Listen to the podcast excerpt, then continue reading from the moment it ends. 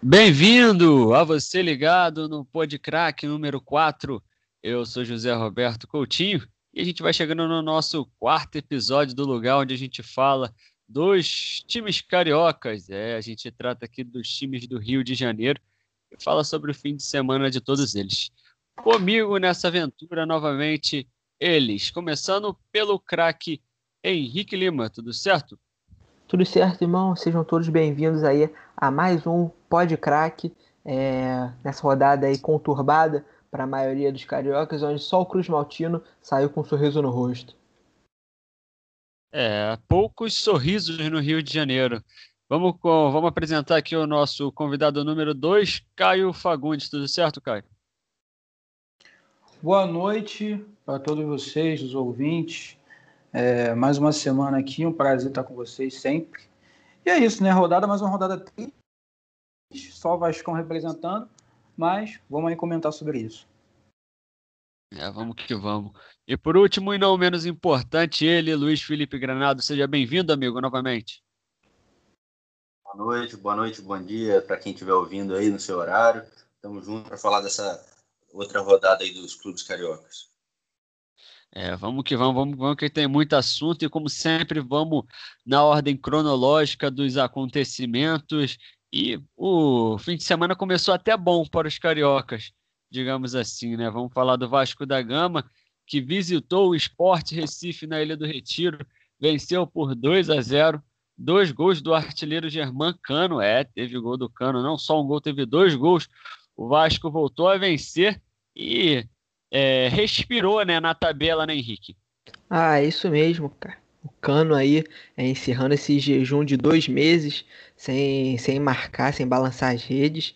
É, coincidentemente ou não, o Vasco tem aí sua primeira vitória é, depois de dois meses é, no Campeonato Brasileiro. É, seria essa aí uma dependência do artilheiro Germán Cano? Se o Cano marca, o Vasco ganha? É complicado, cara.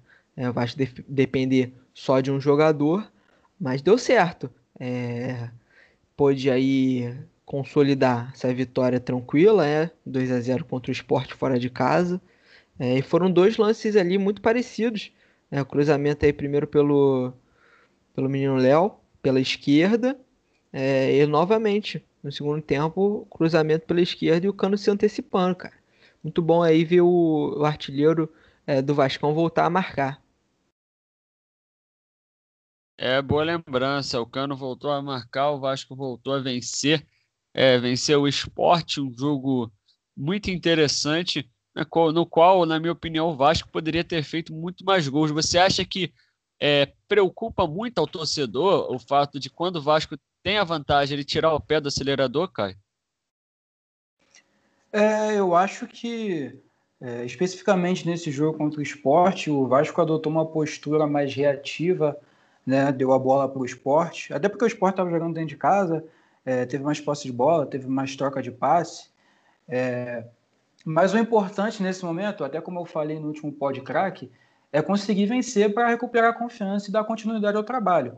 É, acho muito interessante que com a chegada do, do técnico português, o Vasco tem utilizado muito bem os alas, né, adiantado os alas, e saíram dois passes para gol através disso, né? Um passe do Léo Gil e o outro do Neto Borges. E o Cano com uma movimentação absurda, né? Foi muito bem nos dois gols. E o Vasco está de parabéns, né? Está em 16 agora, conseguiu dar uma respirada. E agora é manter o ritmo e continuar subindo na tabela. É, o Vasco no momento está na 16 posição, tem 22 pontos. O Atlético Paranaense, que é o 17 e abre a zona de rebaixamento, também tem 22 pontos, perde aí nos critérios de desempate. O Vasco tem dois jogos a menos, Luiz. O Vasco tem dois jogos a menos enquanto o Atlético Paranaense tem um jogo a menos e o Botafogo, que está em 19, tem um jogo a menos. Você acha que o Vasco corre mesmo todo esse risco de rebaixamento? Certo que o Sá Pinto acabou de chegar e já está dando uma nova cara ao time Cruz Maltino, mas vencendo esses dois jogos, o Vasco fica numa boa, né, Luiz? Luna, já está começando a dar para ver ali o trabalho do técnico novo, mas a verdade é que esse campeonato está muito embolado. O Vasco, com essa vitória em um jogo a menos, conseguiu dar uma respirada, sair da zona de rebaixamento, mas mesmo assim ainda tem um jogo a menos, mas a mesma pontuação do Atlético Paranaense que encabeça ali a zona de rebaixamento. Então, o importante é isso. Essa vitória foi muito importante porque foi fora de casa contra um adversário que, querendo ou não, é direto, tem só três pontos a mais que o Vasco. Então é isso. O campeonato do Vasco é esse, conseguir esses, esses pontinhos, porque, querendo ou não, o time do Jair Ventura, né, o Sport Recife, já tinha conseguido um resultado bom contra o Atlético Mineiro fora de casa, né, por ser um time fechado, mas quando tem que propor o jogo é isso. Acaba sofrendo um contra-ataque, como o Henrique falou, dois gols de oportunismo do Cano, né? É, de fato, o Cano voltou a marcar, o Vasco é, finalmente voltou a vencer. Vamos ver, né? Vamos ver. Tem sido tumultado aí o fim de semana do Vasco, mas agora a gente vai falar do Flamengo. Vamos falar do arquirrival do Vasco, vamos falar do Flamengo, que tá difícil, hein? Parece que a bruxa tá solta no Flamengo. É, a coisa azedou aí no Campeonato Brasileiro, jogou contra o Atlético Goianiense em casa no sábado no Maracanã, ficou no 1 a 1 Novamente o Flamengo sofrendo gol. A última vez em que o Flamengo é, disputou uma partida e não sofreu gols no Campeonato Brasileiro foi apenas na 14 rodada. Uma vitória de 3 a 0 do Flamengo para cima do esporte no Maracanã. Eu sei que a gente está batendo nessa, nessa tecla, batendo nessa pergunta de como é, explicar o fato do Flamengo ser vazado toda a rodada, mas a pergunta vai ser diferente hoje, Henrique é, o que a gente pode fazer, né? O que o, o, o Rogério Senna, que acabou de chegar, pode fazer, é, sabendo da ausência do Rodrigo Caio, para consertar essa zaga do Flamengo, para ver se pelo menos é, deixa de levar tantos gols assim. Pois é, irmão. É, essa defesa do Flamengo vem mexendo com o torcedor rubro-negro e não é a primeira vez, é, não vai ser a última, pelo visto é, que a defesa do Flamengo vem falhando. É, claro que conta aí com, com alguns desfalques, mas um time como o Flamengo não pode é, ter a, a, pior a segunda pior defesa do campeonato, sofrendo é, gols praticamente todos os jogos, é como você, você mesmo apontou. É, nessa rodada aí foi a falha do Léo Pereira, e acabou então é, deixando o Atlético Goianiense empatar. É, nesse, esse mesmo Atlético Goianiense que no início do campeonato é, ganhou do Flamengo de 3 a 0 lá em Goiás. E o Rogério Ceni vai ter aí bastante trabalho para ajeitar essa defesa. Né? Vamos ver aí se ele vai continuar, é, se ele vai mesclar é, experiência com juventude aí com ou com o Léo Pereira, o Gustavo Henrique, mesclando aí com o Natan, com algum menino aí do sub-20, ou se ele vai manter aí é, os dois mais experientes. É, vamos ver aí o que o, que o Rogério Senna tem para trabalhar aí no Mengão. É, vamos ver, Caio. Eu joguei um pouquinho de futebol nessa vida, não fui um grande craque, longe de vocês aqui, mas uma vez um treinador falou assim: não só para mim, mas para o time que eu treinava. Ele falou assim: olha, o atacante pode perder mil gols, mas a defesa não pode tomar nenhum. O Lincoln perdeu um gol feito no final do jogo contra o Atlético Goianiense. Muita gente é, comparou o gol, inclusive aquele gol que o David acabou perdendo contra o Vasco, quando vestia a camisa do Flamengo. É... O ataque perde um gol desse lá na frente até que ponto isso pesa no psicológico de um, do, de um defensor e se pesa? Olha, é, José, eu acho que pesa sim, né? Eu acho que esse tipo de situação, ainda mais porque assim, aconteceu no final do jogo, né? É, o Flamengo vem sofrendo muito com a questão física, tá tendo um rendimento bem abaixo. Então, assim, no final do jogo, onde você está tentando uh, buscar o resultado, usando as últimas energias ali, aí o Lincoln vai e perde o gol daquele, é realmente de desestabilizar, né? É, mas o Vitinho, inclusive ali no final do jogo, depois daquele gol perdido do, do Lincoln, ele teve mais duas chances ali criadas, né? Que ele foi muito bem nas jogadas, mas o Flamengo não conseguiu encontrar o gol da vitória. Eu queria dar um destaque super negativo aqui para o nosso querido zagueirão Léo Pereira, que né, é o último homem e vai me dar um bote ridículo daquele, sendo que a defesa do Flamengo já estava conseguindo se recompor. Então, assim, foi uma falha completamente infantil. Eu acho que não há sistema defensivo que se sustente com um jogador que comete uma bobagem dessa. Uh, aí o Flamengo também perdeu o Thiago Maia na partida, que tem sido para mim o jogador mais regular do Flamengo na temporada. É, e outro destaque negativo que eu quero dar é o gramado do Maracanã, que não é de hoje que está numa situação. É, eu não consigo entender, porque assim, eu não estou pedindo pro, pro, para ninguém plantar alface na Groenlândia, é só para cuidar do gramado, manter o gramado no bom estado. E o Flamengo, é, eu não sei exatamente quem cuida, como funciona isso, mas é uma situação ridícula, né? Então, assim, eu acho que isso também pesa muito na questão física, na questão de lesão. É, como você disse, né? Eu também já joguei bola, eu sei como é ruim jogar num, num, gramado ruim.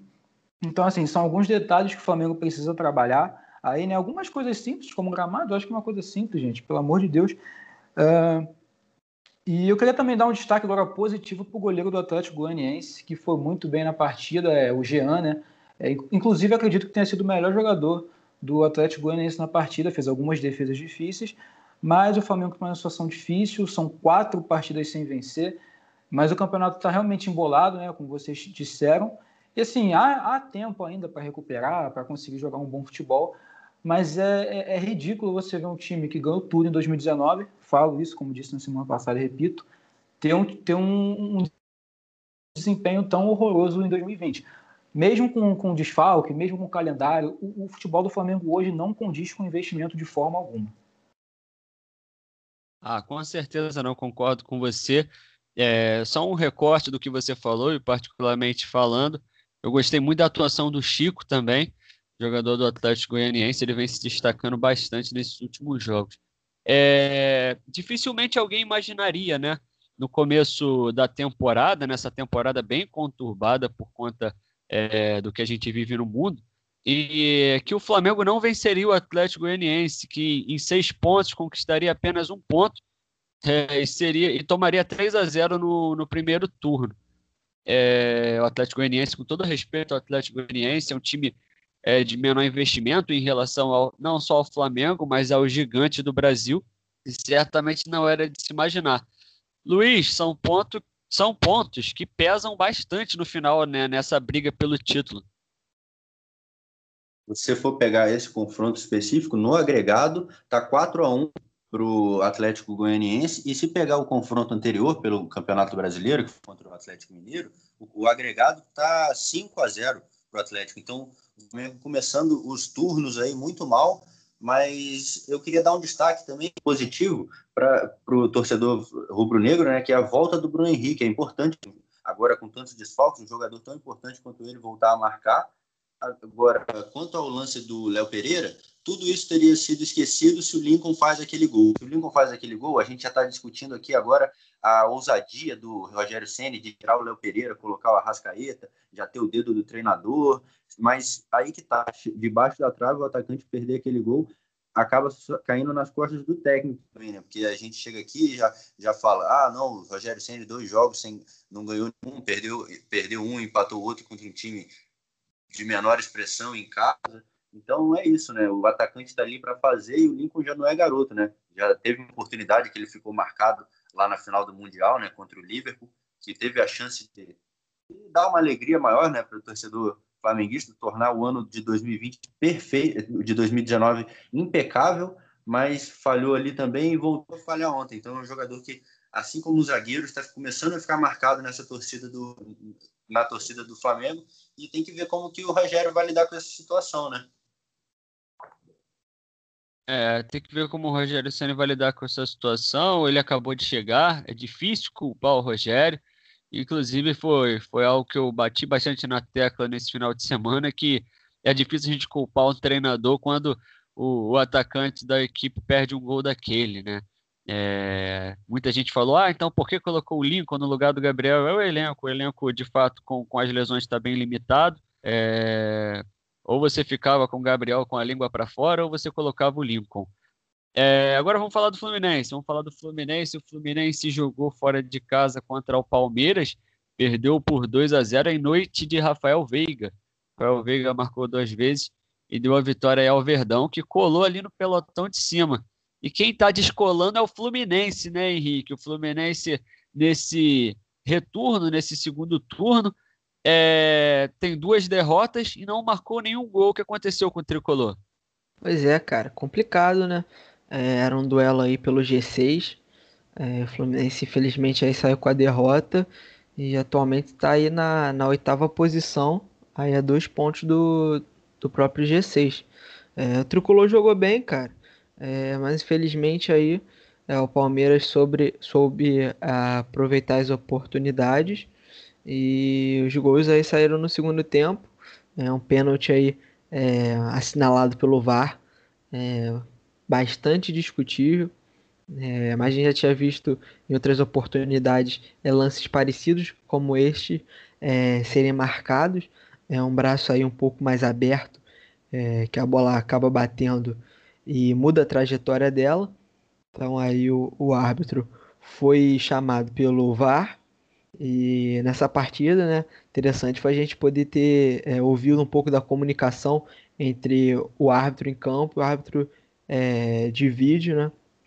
Então, o Fluminense aí sofreu o gol de pênalti pelo Rafael Veiga, né, em noite iluminada dele, e logo depois, né, conseguiu é, ampliar. A defesa do Fluminense deu uma cochilada. Né, o Veiga começa a jogada é, dando um passe é, para atacante do, do Palmeiras é, chutar. O Muriel faz uma defesa espetacular. E no rebote a bola é cruzada para ele, que no bico da área é, bate firme. E aí o Muriel não tinha nem o que fazer. Era rezar para ir para fora, mas infelizmente aí essa bola entrou. É, agora o Fluminense tem que se concentrar mais nas partidas é, e não deixar essa, essa primeira parte do campeonato para trás. Tem que continuar seguindo lutando é, e acreditando aí nesse top 4 aí é, e ficar no top 6. O Fluminense aí tem, tem time, é, o Daí Helman tá, tá com bom trabalho e o top 6 aí é, é fundamental para o Fluminense esse ano. É o Fluminense em 21 jogos no Campeonato Brasileiro, tem 29 gols. É um ataque positivo para a competição. É, o que explica não marcar nesses últimos dois jogos aí é, a equipe do Fluminense que, que vinha muito bem, é, sobretudo no, no, primeiro turno, fez uma excelente campanha, estava entre os quatro primeiros e no retorno jogou contra a equipe do, do Grêmio, no Maracanã perdeu por 1 a 0 e perdeu para o Palmeiras agora por 2 a 0 o que explica é, essa falta de pontaria aí do ataque do time tricolor, Caio. É, eu acho que passa um pouco pela questão da pontaria, é, mas também acho que passa um pouco na, na questão do. O Fluminense enfrentou dois dos, dos melhores times do país, né? Grêmio e Palmeiras são times com mais investimento, uh, são, são equipes muito boas. Como a gente falou aqui no primeiro podcast, o Fluminense, ele, eu esperava do Fluminense uma décima colocação por aí, mas o time pô, positivamente me surpreendeu muito. O Odair conseguiu extrair muito empenho dos jogadores. O Fluminense foi subindo, subindo, subindo. E mas só que assim, essas partidas contra Palmeiras, Grêmio, Galo, Internacional, serão partidas realmente mais complicadas em que o Fluminense vai ter que, que ter, vai ter que se empenhar muito forte para conseguir levar um resultado positivo. Mas eu acho que não dá para culpar o time. Eu acho que o time lutou. O Fluminense finalizou mais vezes do que o Palmeiras. Teve uma posse de bola ali parelha. Então eu acho que o Fluminense está conseguindo lutar com as armas que tem e vamos torcer para que o Fluminense consiga uh, seguir somando pontos e tentar buscar uma vaga aí na Libertadores, né? É, pois é. Ô, Luiz, a minha pergunta vai ser um pouco mais ousada agora contigo. Na próxima rodada, o Fluminense é, visita o Internacional. O Caio falou que o Fluminense é, teve dificuldades com Grêmio e Palmeiras por serem equipes do primeiro pelotão. É, depois dessa partida contra o Internacional, claro, o Fluminense deve pensar um jogo de cada vez. Mas depois dessa partida, o Fluminense recebe no Maracanã o RB Bragantino, recebe depois no Maracanã o Atlético Paranaense e depois faz um clássico é, no Rio de Janeiro, não sei se vai ser em São Januário ou no Maracanã, contra o Vasco da Gama. Ou seja, depois do confronto contra o Inter, que é vice-líder, joga contra três equipes que estão lutando contra a zona de rebaixamento.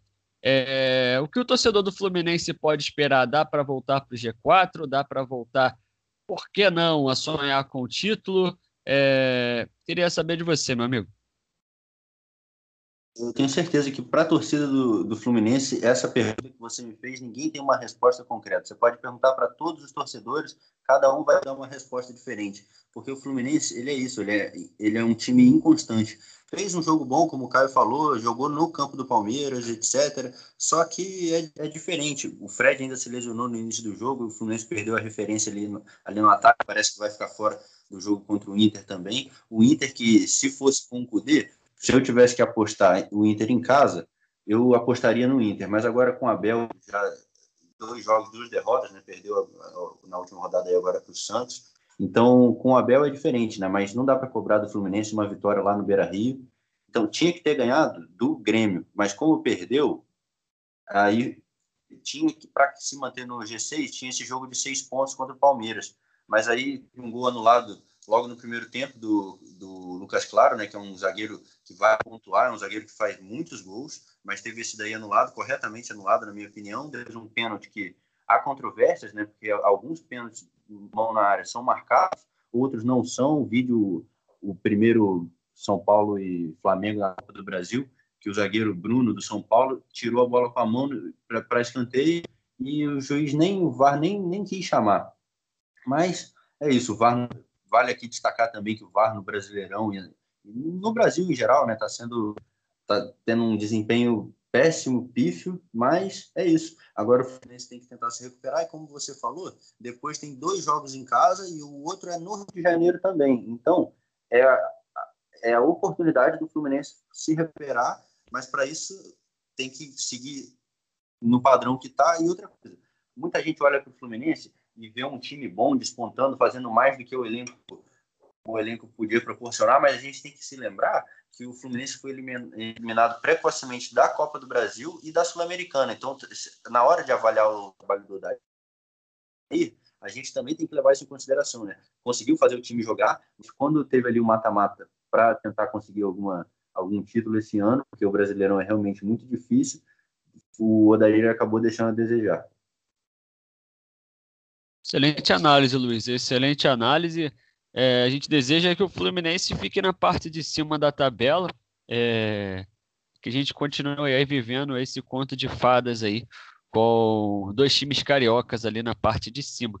É, quem não está vivendo um conto de fadas é o torcedor do Botafogo, né?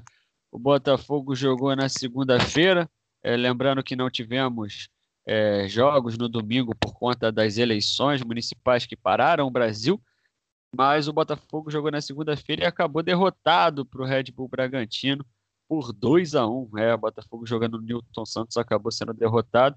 Não deu nem para comemorar, né, o, o Henrique? O Botafogo fez gol com o Matheus Babi, logo na sequência, ainda no primeiro tempo, tomou é, o, o empate, o gol do Ítalo, e no segundo tempo o Bragantino virou. Um jogo que era de seis pontos aí contra uma equipe da parte é, de baixo da tabela também. E apesar de pelo menos, pelo menos eu vi uma melhora na equipe do Botafogo, pelo menos no primeiro tempo. Apesar disso, o Botafogo perdeu mais uma vez, né? Pois é, é pegando aí um pouco do gancho é, do Luiz. Primeiro eu queria falar aí do, do VAR, que no Brasil é, é algo simplesmente bizarro e medonho. É, não existe critério definido. É, o árbitro é chamado ou não é chamado. É, em alguns jogos, tal lance é pênalti, tal lance não é pênalti. É, assim, aí aos 86 minutos, 43 aí praticamente, é, já, já no, no, finalzinho do jogo, é, tem um pênalti pro, pro Bragantino aí é bastante discutível, mas aí, mas eu queria pontuar no início do jogo, né? O Botafogo começou bem, cara. Começou a fazer uma pressão alta com três jogadores em cima. Já é uma evolução aí da, da equipe do Ramon Dias, que não, não pôde estar presente aí na beira de campo. Com isso aí, o seu filho, o Emiliano Ramon Dias, estava comandando o Alvinegro.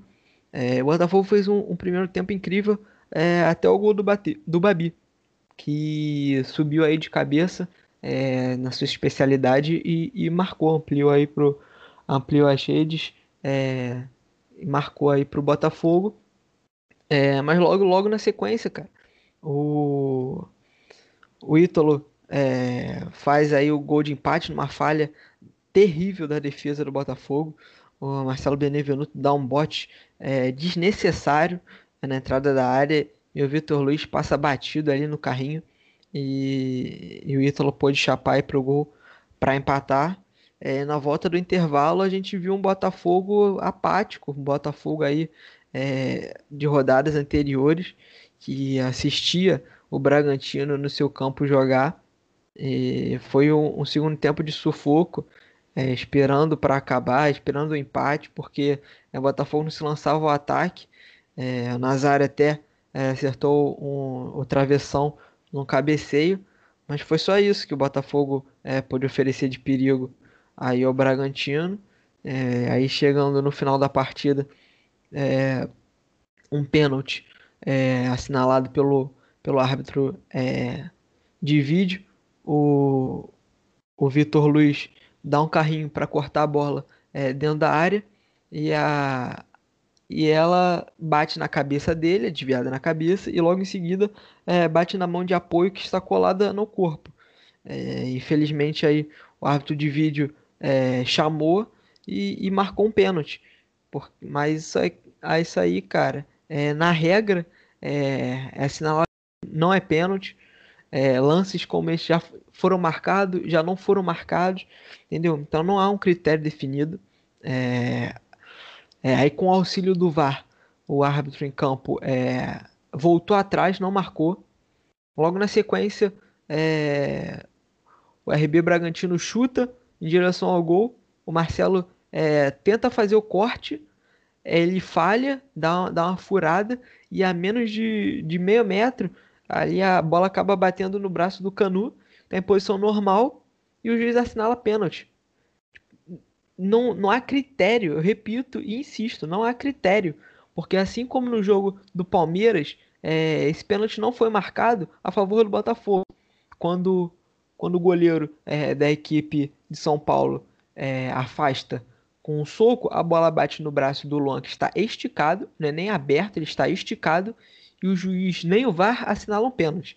Entendeu? Então fica muito difícil. É o Botafogo, mesmo com, mesmo com elenco limitado, é, com uma gestão péssima, pífia, ridícula. A diretoria do Botafogo é uma vergonha. A torcida já está cansada é, das, dos mesmos sanguessugas que atuam aí é, no Glorioso, entendeu? Aí o Botafogo amarga aí a 19 posição, mesmo com um jogo a menos, que é contra o São Paulo, e nenhum é, torcedor do Botafogo, até o mais esperançoso, acredita na vitória é, contra o tricolor paulista.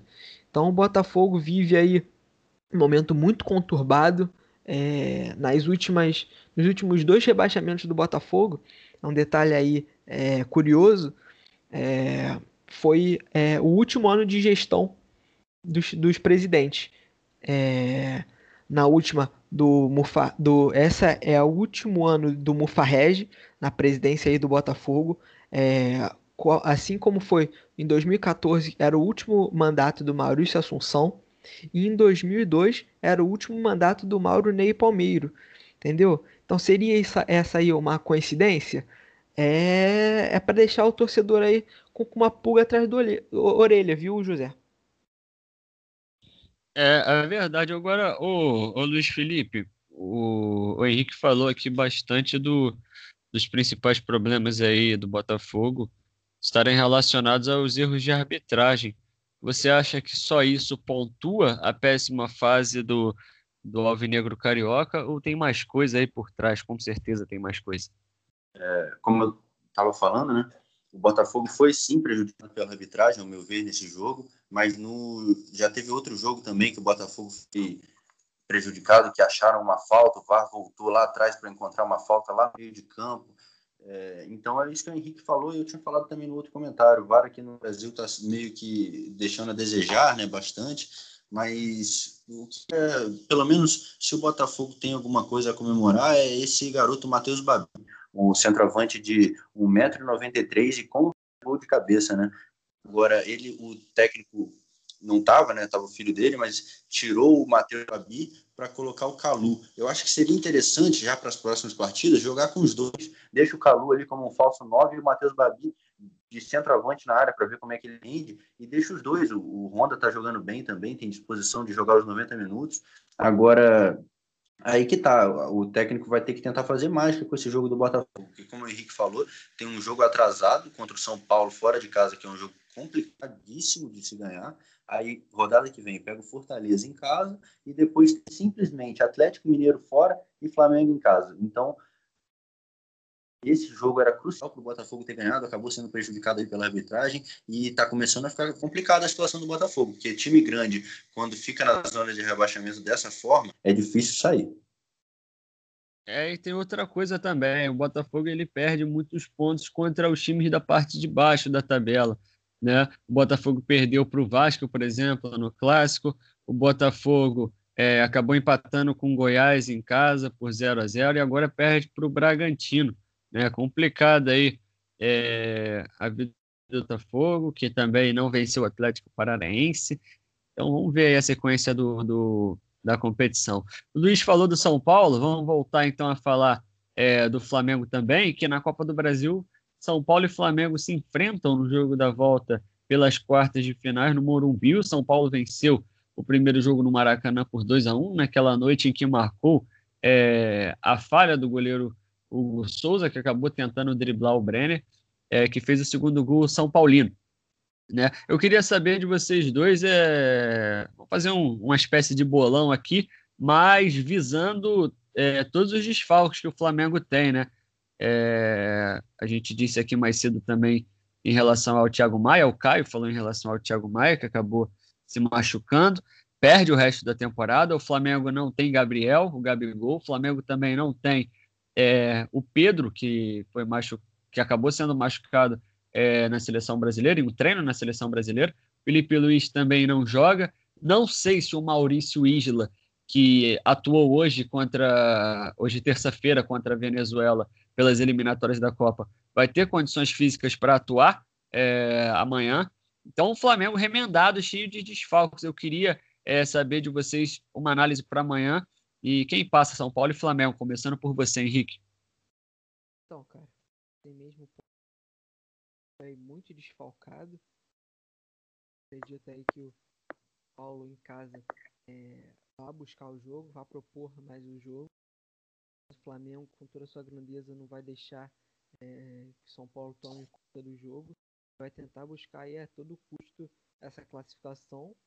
É, aí, ao meu ver, deve terminar empatado, seja no 1 a 1 ou no 2 a 2 e, Infelizmente, com esse resultado aí, o Flamengo é, dá adeus aí à Copa do Brasil. É, a gente espera que é, eu esteja errado. O Flamengo continue avançando cada vez mais na, nessa competição. Luiz Felipe. É, se quem viu o jogo passado sabe que o Flamengo foi superior no, primeiro tempo, muita coisa, né? O São Paulo conseguiu muita chance, mas o Flamengo não soube aproveitar. Agora, como você falou aí, sofre com muitos desfalques, Everton Ribeiro também, né? Thiago Maia, lesão, a, é, a lesão grave no joelho, né? O Flamengo vai tentar até romper o, o empréstimo, né? Porque não tem mais, ele não joga mais essa temporada. Agora, queria trazer um destaque também para os goleiros, né? Que se, por exemplo, se, agora que a Copa do Brasil não tem mais gol fora de casa, se o Flamengo ganhar ali pela vantagem mínima de 1 a 0, vai para pênalti. São dois excelentes goleiros, né? Dois goleiros conhecidos por serem pegadores de pênaltis. O Volpe e o Alves. Então, vai ser uma disputa interessante de ver. A minha vontade é que para pênalti, então eu aposto numa vitória de 1 a 0 do Flamengo, apesar de que o confronto está extremamente aberto. São Paulo, apesar de ter conseguido muitas muitas chances no primeiro jogo. Acho que não vai voltar a fazer isso, mas o Flamengo, ainda com os desfalques, continua tendo um elenco que consegue arrancar o resultado lá no Morumbi. Então vai ser um jogo interessantíssimo, ansioso pela partida de amanhã e que vença o melhor. É, parada difícil para o torcedor rubro-negro. Espero que nenhum rubro-negro fique chateado comigo, mas é, é, o que vem acontecendo de fato. O Flamengo não consegue vencer o São Paulo. É, foi algo que a gente até disse em podcracks antigos aqui, é, em outros episódios, que até no ano que o Flamengo foi campeão de tudo, foi ano passado, o Flamengo não bateu o São Paulo. Então tá difícil aí, tá difícil, mas vamos ver, vamos torcer pelo futebol do Rio de Janeiro. É, Continuando então, continuando falando sobre o futebol carioca, agora a gente vai dar uma atenção aos times é, de menor investimento. É, na Série C, o Volta Redonda visitou o Ipiranga do Rio Grande do Sul, Ipiranga que é um time que está no G4 do Grupo A, e o Volta Redonda venceu, rapaz. É, o Voltaço voltou a vencer, venceu por 3 a 2 João Carlos também voltou a marcar. É, e essa vitória aí acabou afastando o esquadrão de aço ali é, de próxima, é, proximamente da zona da degola, né? O time tá coladinho ali da zona de rebaixamento e agora ocupa a sexta posição. Tem até a torcedor do Volta Redonda falando em, em acesso agora, é, visto que se o time terminar a primeira fase entre os quatro primeiros, joga as quartas de finais contra o outro grupo e, e caso passe também das quartas de finais, aí sim consegue o acesso à Série B. Na Série D, né, as equipes cariocas aí tentando o acesso para a terceira divisão, a Cabo Friense conseguiu a classificação para a próxima fase é... e a portuguesa está na luta aí, no mesmo grupo, grupo 7.